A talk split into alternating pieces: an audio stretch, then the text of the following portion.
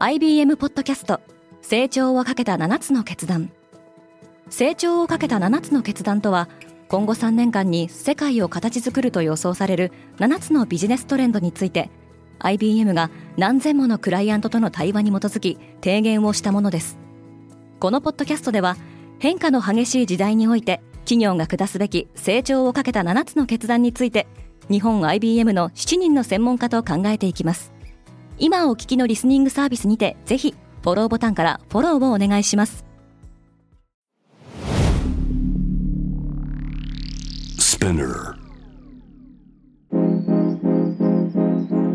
おはようございます。荻野かなです。6月26日月曜日世界で今起きていること。サウジアラビアでは今週からハッチと呼ばれるイスラム教徒の大巡礼が始まりますこのポッドキャスト「デイリー・ブリーフ」では世界で今まさに報じられた最新のニュースをいち早く声でお届けします。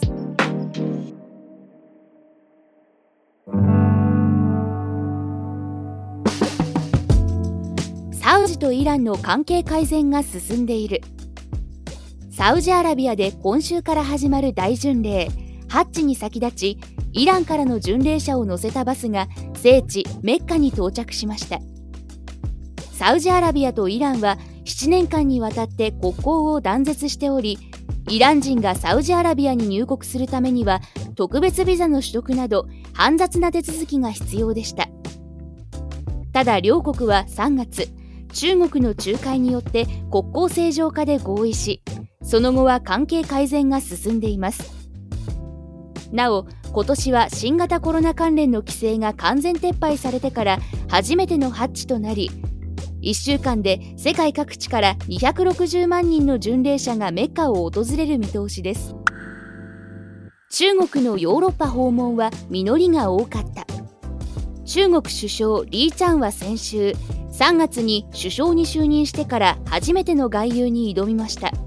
EU のツートップドイツとフランスを訪問しましたがドイツではオラフ・ショルツ首相との会談のほか BMW やシーメンスといったドイツのメーカー各社を訪問しています。またフランスではエマニュエル・マクロン大統領の提唱による新グローバル金融協定のためのサミットに出席しています。6日間の外遊でドイツとの気候変動グリーン転換対話メカニズムの設置やフランスの航空大手エアバスとの協力強化などおよそ12の協力協定が結ばれています。台湾の二大政党制に風穴が開けられようとしている。来年1月に総統選を控える台湾では北京寄りの第三勢力の台頭が目立っています。台湾のケーブルテレビ大手 TVBS が行った最新の世論調査によると現与党である民進党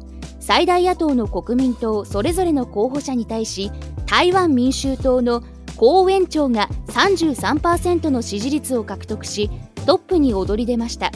台湾の半導体に世界の目が注がれる今世界の半導体のおよそ60%の製造に関わる台湾 TSMC は民進党と強い関係があるとされています。台湾政局に変化が訪れれば世界経済にとっても大きな転換点となりそうです。ワグネルの反乱は1日で終わった。かねてからロシア国防省との圧力が報じられていたロシアの民間軍事会社ワグネルの創設者エフゲニー・プリゴジンは現地時間の23日夜に武装蜂起を宣言しました。ロシア南部の都市ロストフナドヌーの軍司令部などを占拠し北上を続けていましたが首都モスクワまでおよそ200キロの地点で突然部隊を撤収しました。ベラルーシのアレクサンドル・ルカシェンコ大統領の仲介に応じたとみられロシア当局はプリゴジンへの捜査を打ち切る方針ですがプーチン政権にとっては大きな打撃となりそうです。ギリシャの再選挙は前首相が大勝した。5月21日に行われた議会選挙では単独過半数を取る政党がなく再選挙となっていました。再選挙ではキリアコス・ミツォタキス前首相が率いる中道右派の新民主主義党が過半数を確保しアレクシス・チプラス元首相の急進左派連合を大きく引き離しました。ギリシャは2010年代に債務危機に陥りヨーロッパ連合からの支援などを経て現在も経済回復が重要な課題となっています。今世界で起きているニュースをいち早く受け取りたい方はデイリーブリーフをぜひ Spotify、Apple Podcast、Amazon Music などでフォローしてくださいね。リスナーの皆様の応援によりデイリーブリーフは徐々に魅力的なコンテンツにアップグレードしています。これからもこのポッドキャストを周りの友人や同僚 SNS などに共有して応援していただけると嬉しいです。感想等はレビューでお待ちしております。そしてデイリーブリーフのツイッターが開設いたしました。ツイッターでも最新情報を発信していきますのでぜひ概要欄をチェックしてフォローしてくださいね。荻野かなでした。今日も良い一日を。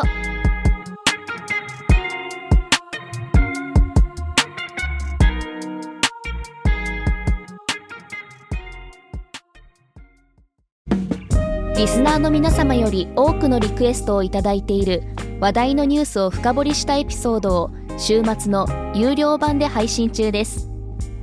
今なら1ヶ月無料トライアルを実施中。詳細は概要欄に記載しています。この機会にぜひ聞いてみてくださいね。感想ご意見もお待ちしています。